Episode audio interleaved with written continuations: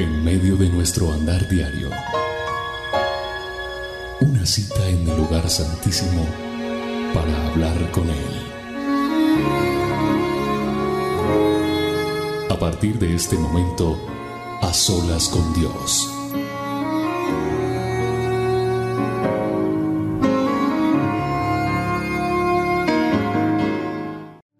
Hola a todos, bienvenidos a este A Solas con Dios. Yo soy William Arana, la voz de las dosis diarias, y es un honor, un privilegio poder estar aquí todos reunidos, congregados en su nombre. Este es A Solas con Dios, nuestra cita habitual de cada miércoles, a través de nuestra señal de Roca Estéreo, porque tenemos emisora. Si tú la buscas www.rocaestereo.com, Roca con. También tenemos la emisión a través de nuestro canal de YouTube, como lo estás viendo, o de nuestras redes sociales. Gracias por estar ahí. Sé que será un tiempo bien bello el que Dios tiene para nosotros porque Él está en medio de este pueblo que le busca, que le ama, que le anhela y que hoy es nuestro Día Mundial de Ayuno.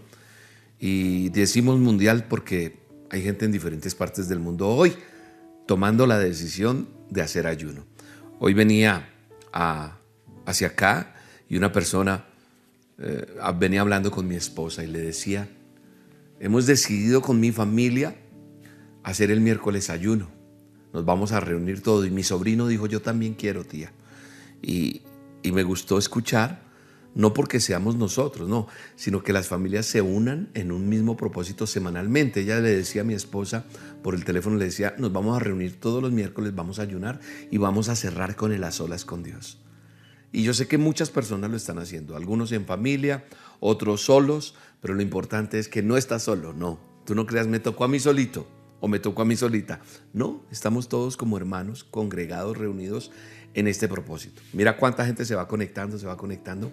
Eso quiere decir que no estamos solos. Y si no estamos solos, somos más de uno creyendo en Él y clamándole a Dios por un nuevo tiempo, por esa petición que hay en nuestro corazón, por ese anhelo que hay en nuestro corazón. Es decir, estamos unidos en su nombre, creyendo en Él. Y entonces se cumple la promesa que donde hay dos o más reunidos en su nombre, Él está ahí para escuchar nuestras peticiones. Así que usted y yo que creemos en Él, Él está ahí. Él está en medio de esta transmisión. Él está en medio de este video.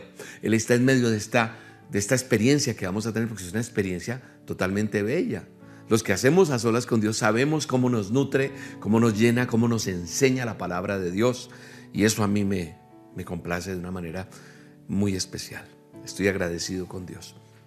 Mira lo que dice el libro de Colosenses o la, la carta Colos, a la iglesia de Colosenses, la epístola que, que hace el apóstol Pablo en, en Colosa. Dice de la siguiente manera en Colosenses 2.14. Dice, Él anuló el acta de los decretos que había contra nosotros, que nos era contraria, y la quitó de en medio, clavándola en la cruz.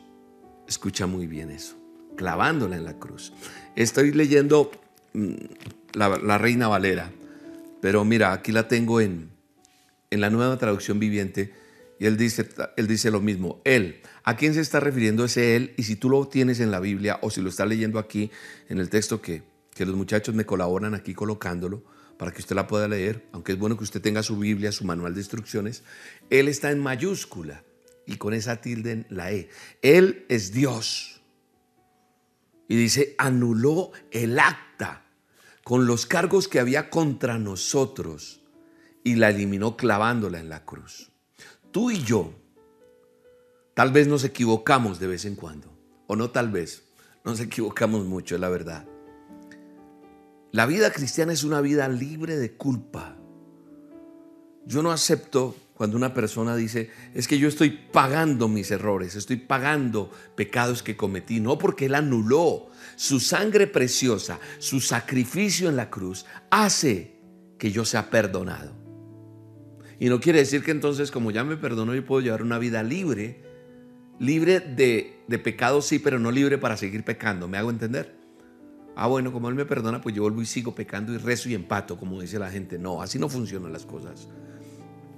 Pero si es una vida libre de culpa, pero no es una vida libre de errores, por llamarlo de alguna manera. La Biblia no está escondiendo esta verdad. La Biblia es honesta. Y, en la Biblia yo veo esos héroes de la fe con sus errores, con sus equivocaciones. Ustedes saben, les he enseñado a través de estas olas o de las dosis o de nuestras enseñanzas de los domingos con Yair, en fin, que Dios salvó al mundo después de un diluvio a través de un hombre llamado Noé. Y fue un hombre que cometió errores, se emborrachó, se desnudó delante de sus hijas. Y eso fue un gran error, un super error. Moisés lideró a los hijos, Moisés lidera a los hijos de Israel a través del Mar Rojo y hacia la libertad. Sin embargo, su ira lo mantuvo fuera de la tierra prometida. Él no pudo entrar por su ira, por su temperamento. Entonces la Biblia me cuenta errores de esos llamados héroes de la fe que son para nosotros tremendos hombres de Dios, pero que son tan humanos como tú o como yo. Por ejemplo, David, un hombre conforme al corazón de Dios, y tuvo una aventura y planeó el asesinato del esposo de la mujer para que no fuera descubierto. Y Dios se da cuenta de esa fragilidad tuya y mía. Si Dios solo usara personas perfectas, la Biblia sería más corta, no tendría tantos, tantas hojas. Yo creo que si, si solo Dios buscara aquí o nos contara sobre personas perfectas que no cometen errores, no sería así. Sería más pequeña, más corta. Pero la buena noticia, lo importante aquí es que Él tiene una solución para tu fracaso, para mi fracaso, para mi problema. Se llama gracia la gracia de Dios. La Biblia dice que Él anuló lo que acabamos de leer, ¿te acuerdas? El Dios Todopoderoso anuló contra nosotros esa acta, e, e, eso que había contra nosotros, perdón. Él anuló el acta de los cargos que había contra cada uno de nosotros y la eliminó clavándola ya en la cruz.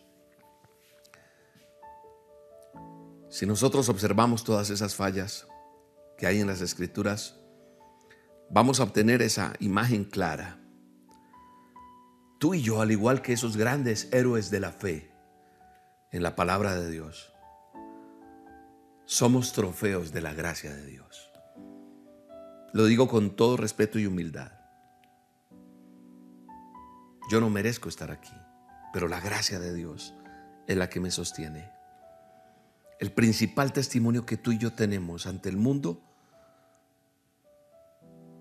es todo lo que nosotros hacemos porque creemos en ese Dios poderoso, omnipotente.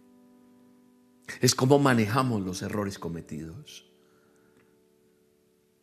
¿Te lamentas o te deleitas en la gracia de Dios? Es entender eso. Las personas quieren encontrarse con un Dios que convierte los fracasos en triunfos las personas quieren encontrarse con un Dios que puede transformar vidas destruidas. ¿Y sabe qué es sorprendente de la gracia de Dios? No es solo su poder. No. ¿Sabes qué he encontrado yo hermoso? Es la fuerza que Él me da para volver a empezar. Hoy es un día para volver a empezar. Hoy es un día para volver a creer en Dios. Porque a lo mejor has peleado con Él. A lo mejor has renegado, has dicho, pero ¿por qué? Porque es que, es que Dios la cogió conmigo. Es que Dios se olvidó de mí. Es que ¿por qué me tienen que pasar tantas cosas? Yo solo sé que Dios te hará sonreír. Dios te sacará tu mejor sonrisa. Pero una sonrisa verdadera, no fingida como cuando uno está para la foto y sonríe y uno hace. No, es la sonrisa que sale realmente auténtica, natural, creíble de ese poder de Dios que te perdona o que me perdona. Es ese perdón de Dios que me permite volver a levantarme y a seguir adelante. Es la fuerza que Él me da cuando nos convertimos en ese trofeo de su gracia. Y entonces ahí es donde yo debo reflexionar en cuál es el significado de la vida cristiana. Está libre de culpa, pero no de errores. Y Él está usando esa falla mía para mostrarle al mundo su fuerza y su poder, porque de lo vil y menospreciado sacó para gloria de Él. Seremos testimonio. Tú serás testimonio en tu casa. Tus hijos serán testimonio. Tu familia será testimonio. Ese, ese tumor desaparecerá y será testimonio. Esa enfermedad será sana en el nombre de Jesús y serás testimonio. Esa economía será restituida, restaurada en el nombre de Jesús y serás testimonio. Dele gracias a Dios hoy.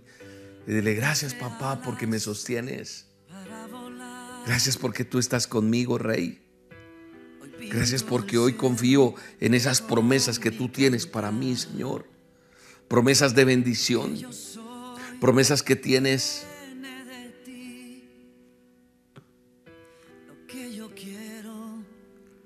Dele gracias a Dios. Dele gracias a Dios porque hay promesas vigentes para nosotros. Hay promesas vigentes en la santa palabra de Dios. Hay promesas vigentes en este libro de libros, el manual de instrucciones de mi vida, de tu vida. Dele gracias a Dios por su favor.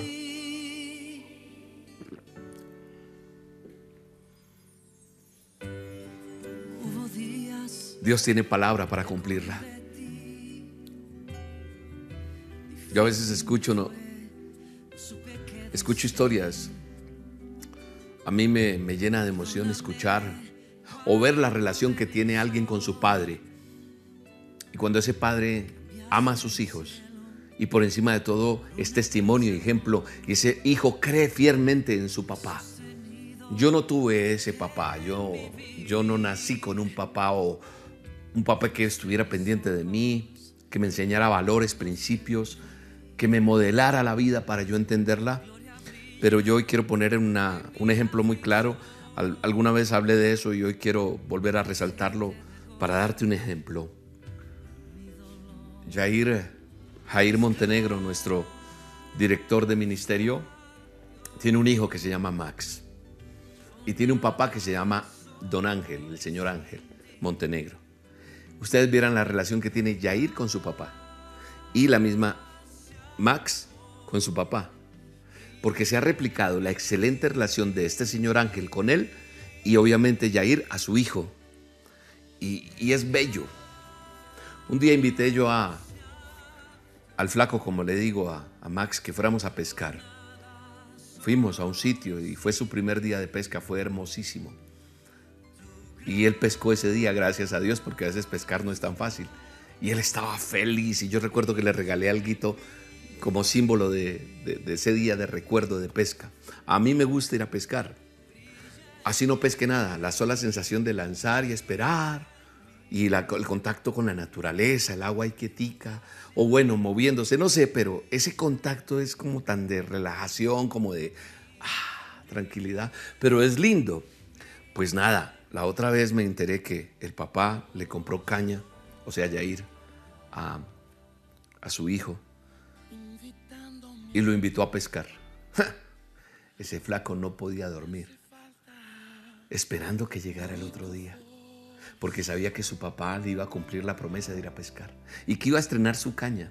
Y él me contaba que con su papá también lo hacía, con don Ángel. Y yo veo, él, le escribe, lo bendice, lo llama, ora por él, eh, le cuenta chistes. Es un hombre que cuenta historias y se crea unas historias. Bueno, es hermosísimo. Yo, yo me imagino a Max esperando toda la noche y tal vez sin poder cerrar sus ojos el solo que amaneciera, como cuando tú tienes una ilusión de algo, no sé. Ahorraste mucho y con mucho sacrificio y esfuerzo diste la cuota inicial de ese apartamento. Y lo lograste y mañana en la entrega de ese apartamento, o de ese carro, o de esa bicicleta, de esa moto, yo no sé, pero hay cosas que nos desvelan el solo saber que mañana va a ser, ¿verdad? Un viaje esperado. Pero en este caso, cuando cuando te lo prometen y sabes que va a llegar y que esa persona que te lo dijo tiene palabra. Entonces, quiero transmitirte eso porque así es nuestro Dios. Cuando Él te promete algo, te lo va a cumplir. Él tiene el poder de cumplirlo. Y es esa esperanza, porque una promesa de parte de alguien confiable lleva en sí el poder para transformar la mente, para, para transformar la actitud de una persona. Porque una promesa de una persona confiable genera esperanza. ¿Verdad? La palabra que se ha perdido tanto. La palabra que ya ahora casi no, no la vemos por ahí. Está tan... La, esperanza, la palabra ahora toca firmar, refirmar, pero hicimos contrato y me engañaron. Antes la palabra, la palabra valía y punto, y era estrecharse la mano y listo. Entonces el poder de una promesa de parte de alguien que, que tiene palabra, pues nos genera esa llama de esperanza donde antes tal vez existía, no sé, otro tipo de cosas. Tal vez tú eres de las personas que le cuesta creer en la palabra porque te han decepcionado mucho porque te han fallado mucho. Entonces te cuesta creer. Entonces solamente hay temor, preocupación. No sé, a lo mejor esas promesas, porque yo sé que es que le prometan a uno algo y uno confiar en algo y que no se dé. Ah, y que después le dicen, no, no se pudo. Eso pega tan duro. Por eso yo cuando te digo, no confíes en un banco. No confíes en una persona que, te prometió cosas porque yo puse mi esperanza en muchas cosas esperando que se cumpliera una promesa que Dios me ha dado. Entonces yo decía, ah, tal vez va a ser a través de esta persona. Y no, yo tenía que esperar, era en el que realmente me, me dio la promesa. Entonces hoy alguien aquí podrá estar en una depresión, en temor, en preocupación. Y tal vez está esperando ese trabajo, esa oportunidad o ese jefe que le prometió un ascenso un mejor sueldo, una nueva casa. Pero quiero decirte que una promesa solamente tiene valor, tiene, tiene asidero, si quien te promete es una persona íntegra, porque el que es íntegro cumple. Porque la promesa de un mentiroso es como el viento. Así como pasa, se va, desaparece. Así que hoy te quiero decir con todo amor y cariño que el único en el universo confiable es Dios. Porque Dios desde su principio de, creación en la humanidad, la tierra, el universo, las estrellas, sus obras se han hecho a través de la palabra. La palabra de Dios tiene poder, la palabra de Dios es real. La palabra de Dios es eterna y no falla. La Biblia declara que la palabra de Dios es lo que sustenta todo lo que existe. Todo lo que existe. No hay nada más. Así que solamente podemos confiar en Él. Solamente en Él. Solamente. Nadie más. Nadie más puede tener claro lo que es una promesa de parte de Dios. Mira lo que declara.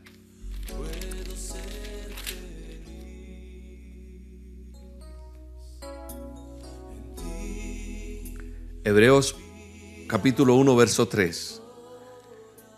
Él, que es el resplandor de su gloria. Ese Él en mayúscula es Dios.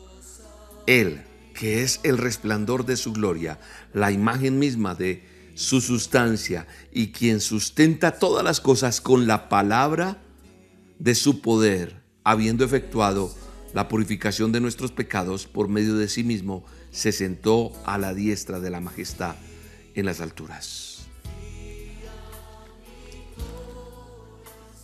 A lo largo de la historia, Dios ha hecho promesas a nosotros, al hombre, al ser humano, con un propósito, ayudarle, Y eso es lo que Dios está haciendo, ayudándonos a través de estos a solas, a través de las dosis diarias. Todas las palabras que siempre grabo en la dosis, en este a solas, en las eh, prédicas de los domingos, están sustentadas en esto, en la palabra de Dios.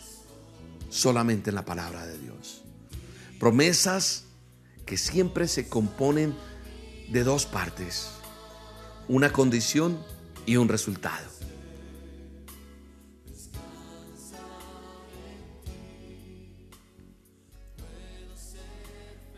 La primera promesa que yo veo en la Biblia tuvo que ver con las instrucciones que Dios le entrega a Adán. Cuando le dice, más del árbol de la ciencia y del bien y del mal, no comerás porque el día que él comieres, morirás.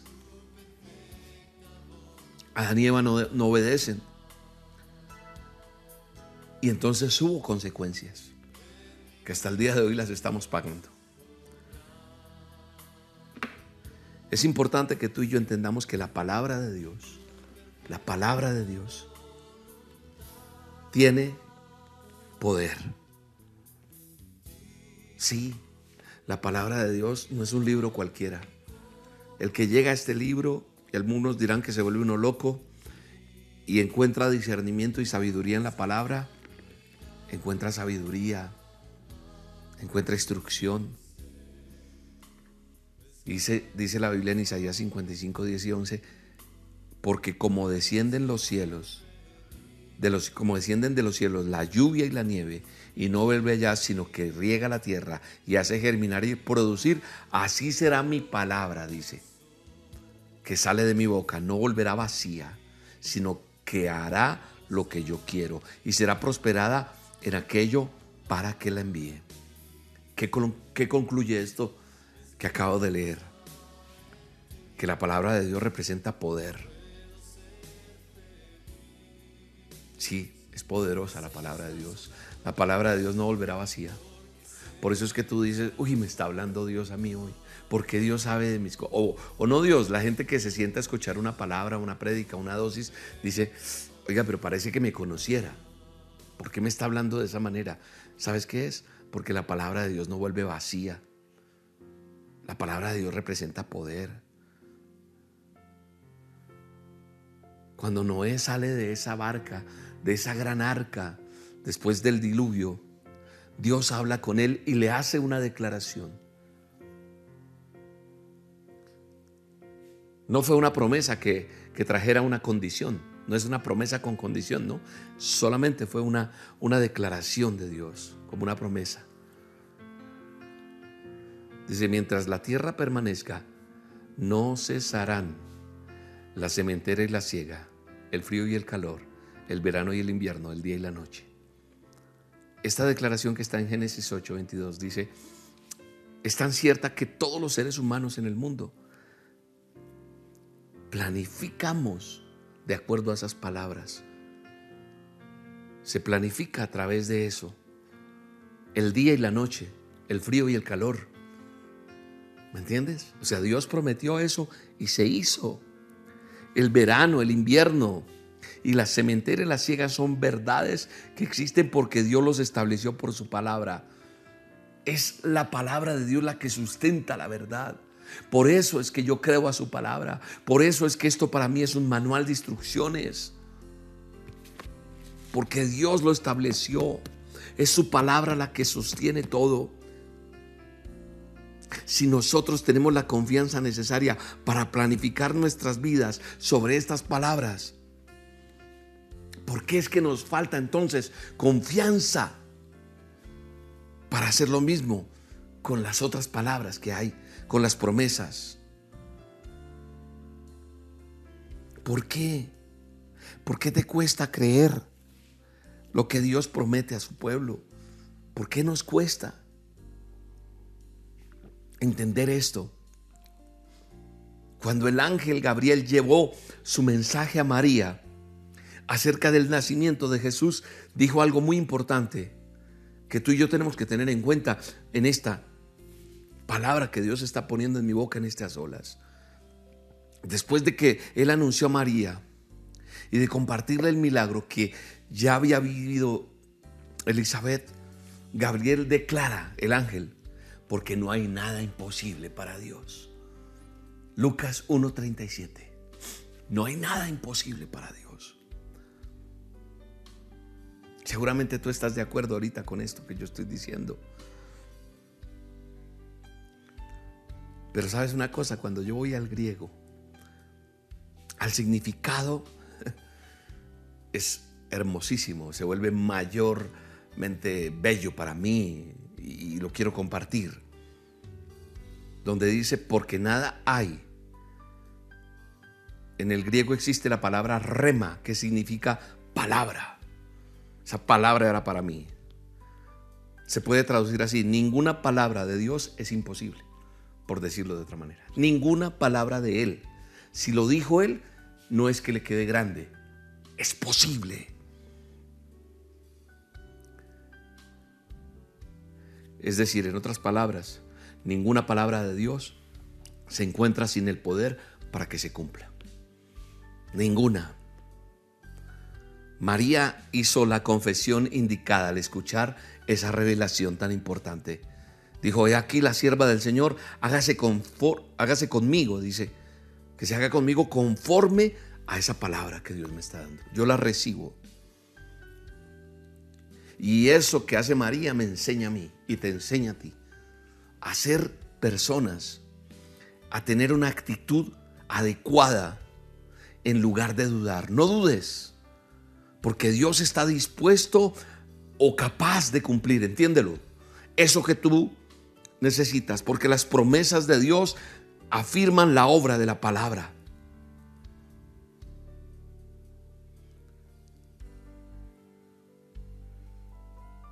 Una promesa de Dios es una declaración de parte de Él.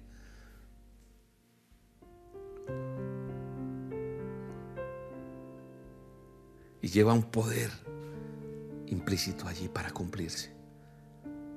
Siempre y cuando cumplamos las condiciones que hay.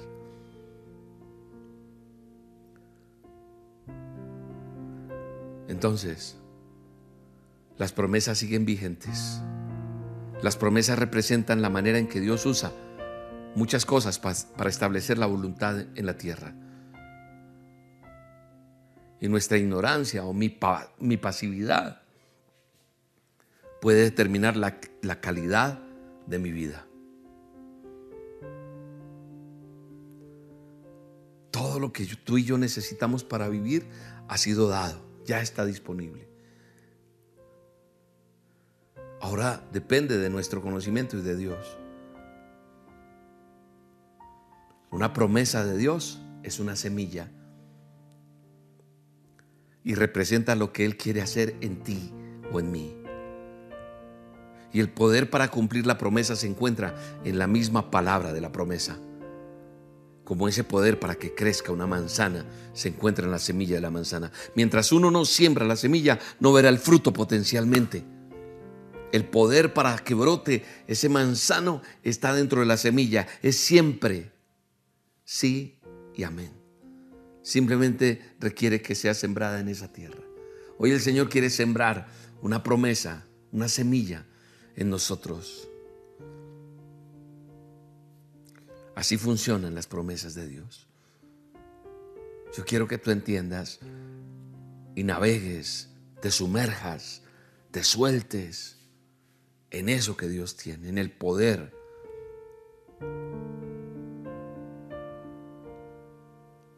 El poder para recibir sanidad se encuentra en las promesas del Señor. Porque cualquiera que las escucha y las cree puede ser sano. Por eso una persona puede ser sana, porque cree, toma la palabra y dice, yo lo creo, activa y ve el milagro. Por eso la palabra de Dios dice en Romanos 10, 17 que la fe es por el oír y el oír por la palabra de Dios. Eso es fe para que produzca un milagro.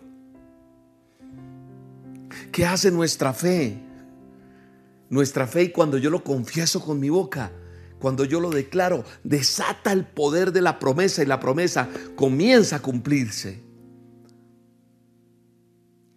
Y lo que yo veo en esta bendita palabra de Dios es que Él nos ha dado promesas que cubren todas las áreas de nuestra vida. No existe ninguna circunstancia, escúchame bien, ninguna, ni ningún tema sin una promesa que se pueda desatar para experimentar la voluntad de Dios.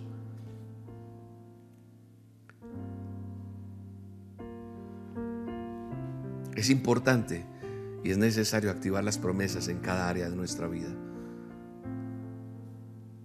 Muchos desatan la promesa, sí, la promesa de la salvación, pero no desatan las promesas que hay allí, las otras, las del perdón de los pecados, las de la bendición, las de la prosperidad, las de sanidad, las de crecer en Él, las de eh, aumentar el conocimiento en la palabra. Hay promesas de oración, de sabiduría, de fe. Hay promesas para la soledad, para el temor, promesas de autoridad sobre el enemigo, promesas para la familia, promesas sobre el trabajo. Hay promesas de recursos y de protección. Lo he venido enseñando en los azolas, en muchas eh, en tantas cosas, pero lo pasamos por alto. Ahí es donde yo me paro y practico la naturaleza divina de Dios. Vida abundante.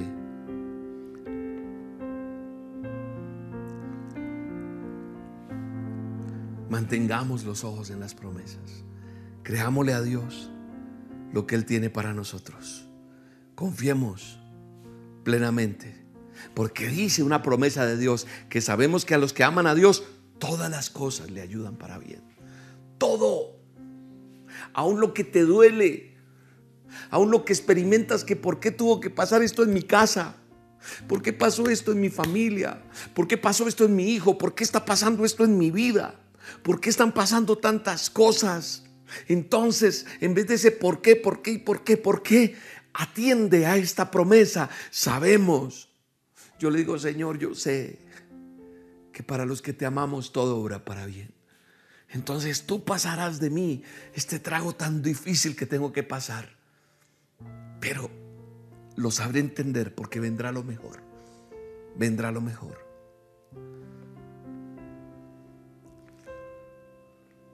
Hace varios años, sé que te gustan las historias. Entonces yo no puedo dejar de contar historias. Justo en estos días estaba celebrando, en unas olas conté el tipo de la mano, ¿se acuerdan? Que del brazo que se cortó y todo eso. La gente le, le pareció terrible, pero fue una enseñanza. En estos días estaba celebrando el aniversario de también de una de las historias en la nieve que tuvieron que morir muchas personas. En estos días que se hizo una película, pero hoy quiero hablar de un submarino que se hundió se hundió con toda su, tripulación dentro. Eso fue por allá en América del Norte, en la costa atlántica. Cuando por fin la nave fue encontrada, se enviaron buzos. O sea, duró mucho tiempo por allá. O sea, hay casos que dicen, ya eso no hay nada que hacer, no, le invirtamos más gente rescatando y todo, no se sabe dónde quedó. Este submarino se hundió pero entonces ya cuando fue encontrada, pusieron buzos para que bajaran hasta allá a evaluar la situación, los daños, la posibilidad de rescatar los restos en todo el, eh, eh, en todo el esplendor de la palabra, de los restos de lo que había de ese naufragio. Cuando los buzos o los buceadores llegaron al casco de la nave, fueron sorprendidos fueron sorprendidos por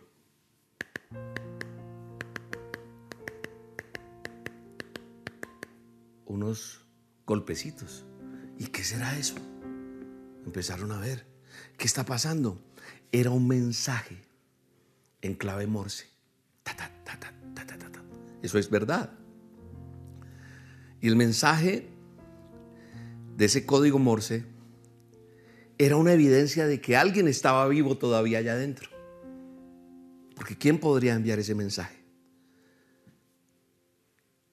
El mensaje era una pregunta desesperada. Era una pregunta. Yo no sé clave morse, pero yo me imagino la situación allá. Capitán, están enviando este mensaje. Y era contra las paredes de, de esa tumba acuática, llamémosla así, porque estaban dentro decía ese mensaje cuando lo, lo, descifraron. Hay esperanza, hay esperanza, hay esperanza. Y yo creo que aquí hay más de una persona que está haciendo este mensaje allá en el interior de su corazón. Y por eso estás en este a solas. Estás diciendo, Dios mío, hay esperanza. Hay esperanza para esto que me están diciendo los médicos. Hay esperanza para esta situación que estoy viviendo. Hay esperanza con este hijo. Hay esperanza con este hogar. Hay esperanza en esta tierra. Hay esperanza en este país. Hay esperanza en esta economía que estamos viviendo. Hay esperanza en esta guerra. Hay esperanza en esta carestía. Hay esperanza en lo que estamos viviendo. Y eso es lo que hacemos cada rato. Esa misma pregunta. A esa tragedia que estás viviendo. ¿Quién está libre del inmenso dolor de perder a un ser querido? De la frustración del desempleo, de la angustia de tu casa, de tu hogar, de eso que se está destrozando, de tantas dificultades. Porque estamos como atrapados o sumergidos en medio de ese submarino allá en el fondo. Atrapados y sumergidos en el peso de las circunstancias y nos preguntamos, ¿hay esperanza? ¿Hay realmente esperanza para solucionar esto que estoy viviendo? Entonces, vuelvo a hablarte de una promesa. Romanos 8:28, tan trillado, tan marcado, tan, ay, sabemos, no, pero aquí, cuando lo, lo, desmenuzamos de esta manera, cuando lo explicamos de esta manera, y sabemos que a los que aman a Dios, todas las cosas le ayudan a bien, esto es, a los que conforme a su propósito son llamados, así que nosotros tenemos que clamar al Señor, pero levantar nuestra mano y decir, Señor, mi esperanza está en ti.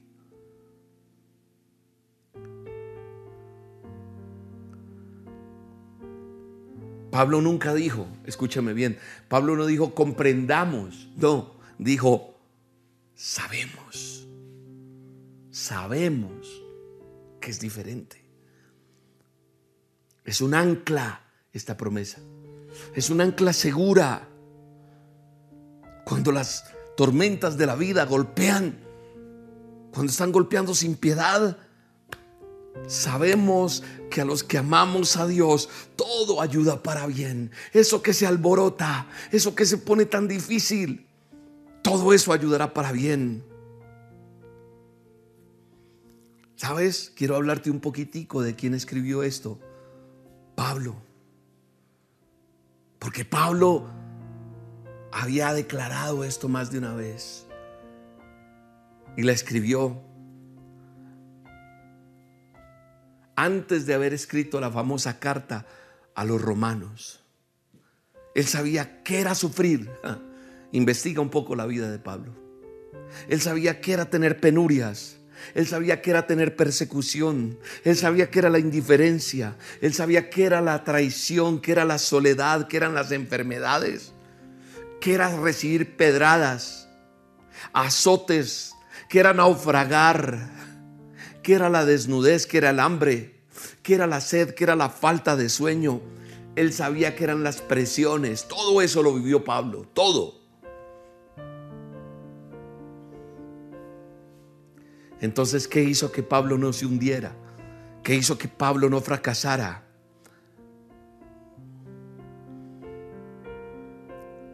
Su total, confianza en Dios. Su total confianza en Dios hizo que Pablo dijera lo que dijo. Entonces, él entendió que Dios podía sostenerlo, pasara lo que pasara. Y por eso al final de su vida, Pablo pudo decir, sé en, sé quién he creído. Y estoy seguro de que puede guardar lo que le he encomendado hasta el día de su retorno. ¿Qué le había encomendado Pablo a Dios? Su propia vida. Eso está en segunda de Timoteo 1.12. Entonces, en el Antiguo Testamento yo leo, tú guardarás en completa paz aquel cuyo pensamiento en ti persevera, porque en ti ha confiado. Entienda bien, tú guardarás, lo vuelvo a leer, en completa paz aquel cuyo pensamiento en ti persevera, porque en ti ha confiado, Isaías 26.3. Esa promesa que acabo de decirle también está destinada hoy para ti o para mí. Y está ahí en el Nuevo Testamento repetidamente. No sé qué dificultad está enfrentando usted hoy, pero estoy seguro que está enfrentando algo yo solamente le quiero decir algo. Deje su vida en manos de Dios. Deje esa circunstancia en manos de Dios. Y luego crea. Usted deja y cree. Cuando deja es porque está creyendo. Y entonces aplicamos Filipenses, ¿verdad? Aplicamos eso que dice que no me afano por nada. Más bien oro por todo. Lo he leído, lo he dicho, lo proclamo cada rato. Ah, William siempre con ese texto bíblico. No me importa. Es mi texto, es mi lema. No me afano por nada, dice Filipenses 4, 6 y 7. Más bien oro por todo. Presento a Dios mis necesidades y le doy gracias por sus respuestas. Y dice la palabra, haciendo esto sabrán ustedes lo que es la paz de Dios, la cual tan extraordinariamente, maravillosamente, que la mente humana no podrá entender jamás, esa paz va a mantener mis pensamientos, mi corazón en la quietud y en el reposo de la fe en Jesucristo. Amén, Señor. Cuando las tormentas de la vida parecen abrumadoras, Dios solamente quiere que tú y yo aprendamos a experimentar su paz. Esa paz que podemos experimentar a los que creemos. Dile, Padre, te alabo. Levanta tus manos. Padre, te alabamos. Porque comprendemos que nuestras penas, nuestras lágrimas, hoy podemos venir delante de ti. Hoy reconozco que esa insuficiencia para solucionar por nosotros mismos los problemas de la vida, no, no es así, es contigo, Señor. Yo quiero confiar en ti, en tus promesas. Y yo en este momento tomo la autoridad que Dios me da para orar por ti. El que quiera recibir por fe, recibe lo que yo declaro y dice, esto es mío. Hoy en el nombre de Jesús oro por cada persona que está enferma. Yo no sé qué tengas. Tal vez tienes un problema en tu sangre, tal vez tienes un problema en tu columna, tal vez tienes un problema en tu cabeza, en tu piel, en tu dentadura, en tus ojos, en tus pulmones, en un seno, no sé qué haya en el nombre de Jesús. Con la autoridad que Dios me da, declaro que estás sano, que estás sana en el nombre de Jesús. Toda enfermedad de aquel que está haciendo a solas con Dios en este momento, recibe sanidad, recibe respuesta en el nombre de Jesús. Porque tú, Señor, eres nuestra esperanza. Tú eres quien, a pesar de la tormenta, traes para nosotros perfecta paz. Entonces no me afano por nada, más bien oro por todo y doy gracias a ti por el milagro, Señor. Creo en el milagro, creo en el milagro que estás dándole a esa mujer, a ese joven, a ese niño, a ese abuelo, a esa mamita, a ese papá, en el nombre de Jesús. En el nombre de Jesús. Recibe, joven, recibe, jovencita, en el nombre de Jesús, la paz y la sanidad que solo Dios puede traer. Y también oro por sanidad espiritual por sanidad espiritual en la vida de cada persona que está haciendo a solas con Dios hoy conmigo, por cada persona que necesita sanidad emocional en el nombre de Jesús. Trae paz a sus pensamientos, trae quietud en el nombre de Jesús. Hoy, Padre, en el nombre de Jesús, oro por la economía de mis hermanos. Oro, Señor, para que abras puertas de trabajo, para que traigas soluciones, milagros sobrenaturales económicos, Señor para salir adelante en medio de esta crisis, para salir en medio de los problemas, porque tú eres mi esperanza, tú eres mi castillo en quien yo confío. Padre, trae solución para ese apartamento que hay que pagar, para esa casa, para esa cuota, para ese préstamo. Padre, en el nombre de Jesús, desenreda esos problemas económicos, esos papeles que se necesitan para pagar esas deudas, en el nombre de Jesús. Padre, la economía de esa empresa, la economía de esa persona de ese hombre, de esa mujer. Ayúdale, Señor, bendícele, prospérale, levántale. Sana al que está en prisión. Alivia aquel dolor, aquella, amargura, aquel, aquella situación, Señor. Oro por nuestras naciones, oro por nuestros países, oro por la paz del mundo en el nombre de Jesús. Bendice a tu pueblo, bendice tu tierra, bendice a tus hijos, bendice a Israel, bendice esa nación tuya, Señor. Bendice a mis hermanos mayores, bendice esa tierra santa y hermosa. Bendice mi familia, bendice mi hogar, bendice mis hijos, bendice mis nietos, bendice mi esposa, bendice el ministerio Roca, bendice a mis hermanos, a mis consiervos, bendice el equipo, la familia del ministerio Roca, todos los que laboramos aquí. Bendícenos, Señor. Ayúdanos en el nombre de Jesús, Señor. Que tu gracia abunde para siempre, Señor. Que tu gracia abunde para suplir nuestras más profundas necesidades. Consuela, Señor, a cada uno que necesita consuelo. Aquel que está esperando en ti, consuélale, Señor. Llena de paz esa mujer. Consuela nuestros corazones con tu paz que sobrepasa todo entendimiento. Gracias por tu rica provisión para con nosotros en este día, Señor. Gracias Espíritu Santo. Mi alma te alaba y te bendice. Gracias Espíritu Santo. Gracias porque hoy estoy más que seguro en ti, Señor. Mi alma confía en ti, Señor. Gracias Espíritu Santo. Gracias por todo lo que nos da, Señor. Gracias Espíritu Santo. Mi alma te alaba, Señor. Gracias Espíritu de Dios.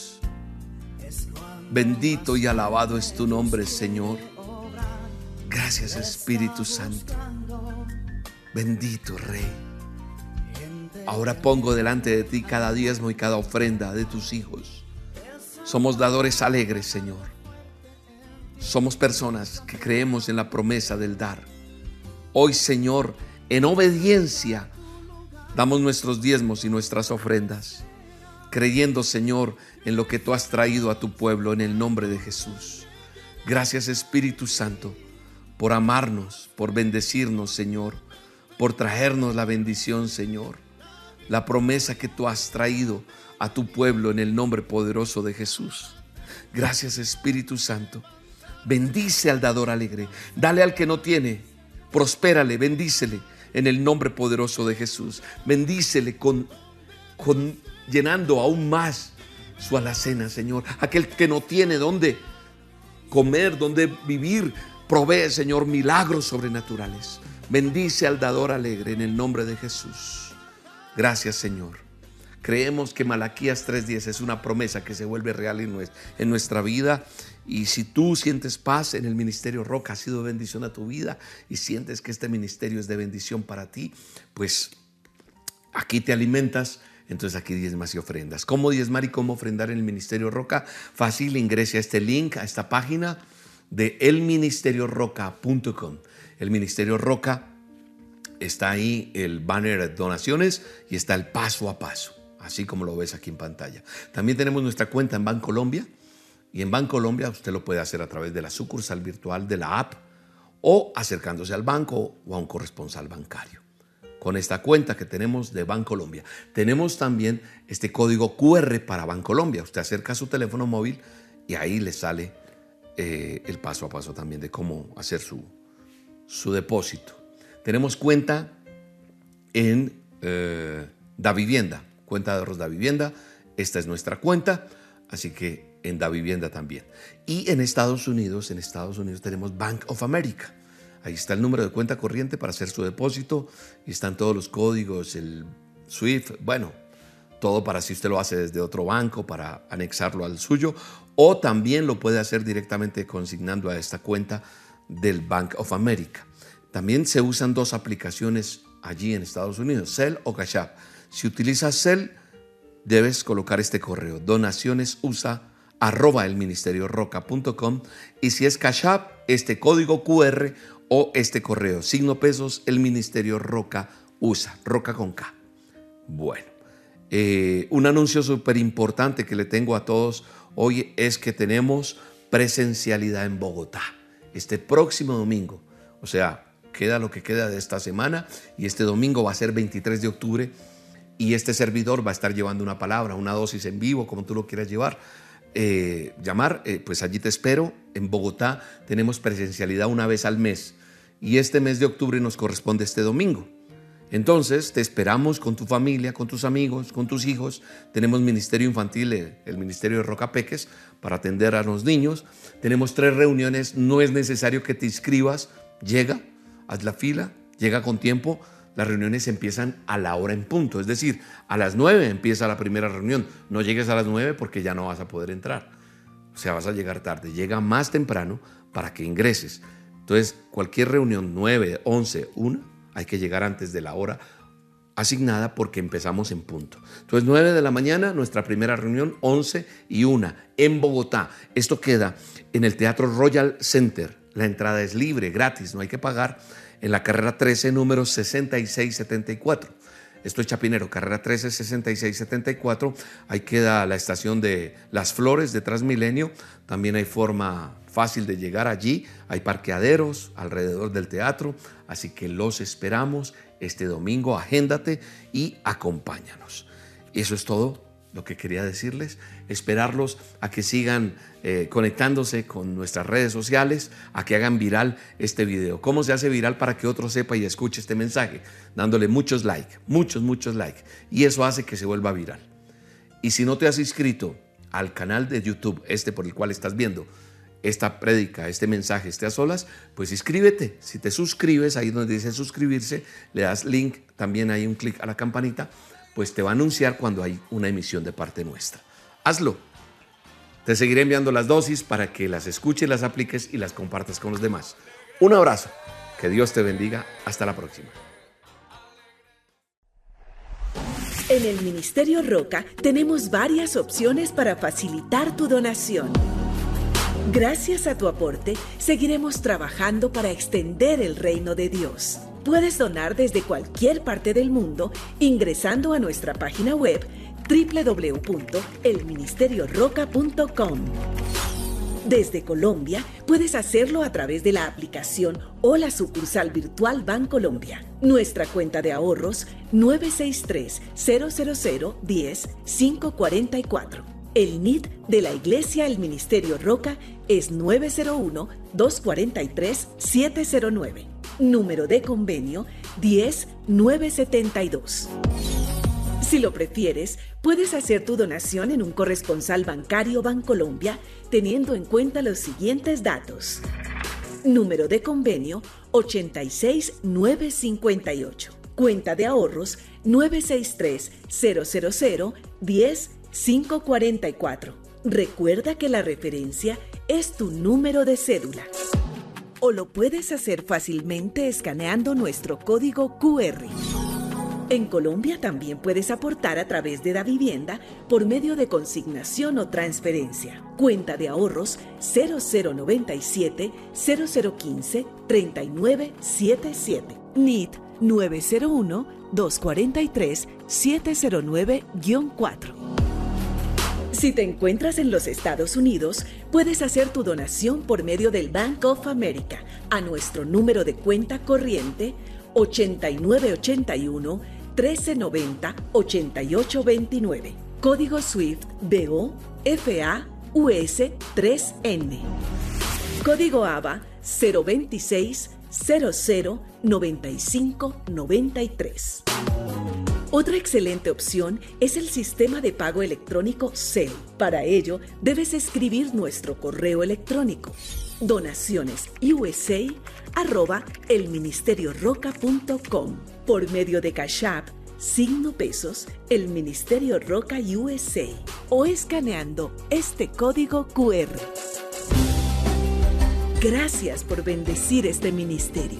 Oramos por tu vida y tu familia. Estamos seguros que seguiremos avanzando y llegando a más personas con el mensaje de Dios que cambia vidas.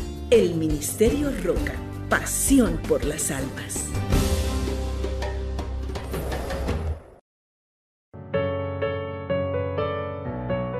Primero que todo, pues quiero dar un testimonio en el cual pues en estos días, o sea, en una dosis diaria envió sobre algo referente a lo de la que iba a abrir una nueva oportunidad, que íbamos a quedar pues prácticamente eh, asombrados y pues no fue para mí, pero fue para mi hermano, que usted sabe que mi que todos prácticamente cuando estamos cerca de Dios, pues no solamente yo seré bendecida, sino también mi hermano. Mi hermano estaba sin trabajo de hace dos meses y gracias a mi Dios le salió una nueva oportunidad con la misma empresa en la que él estaba.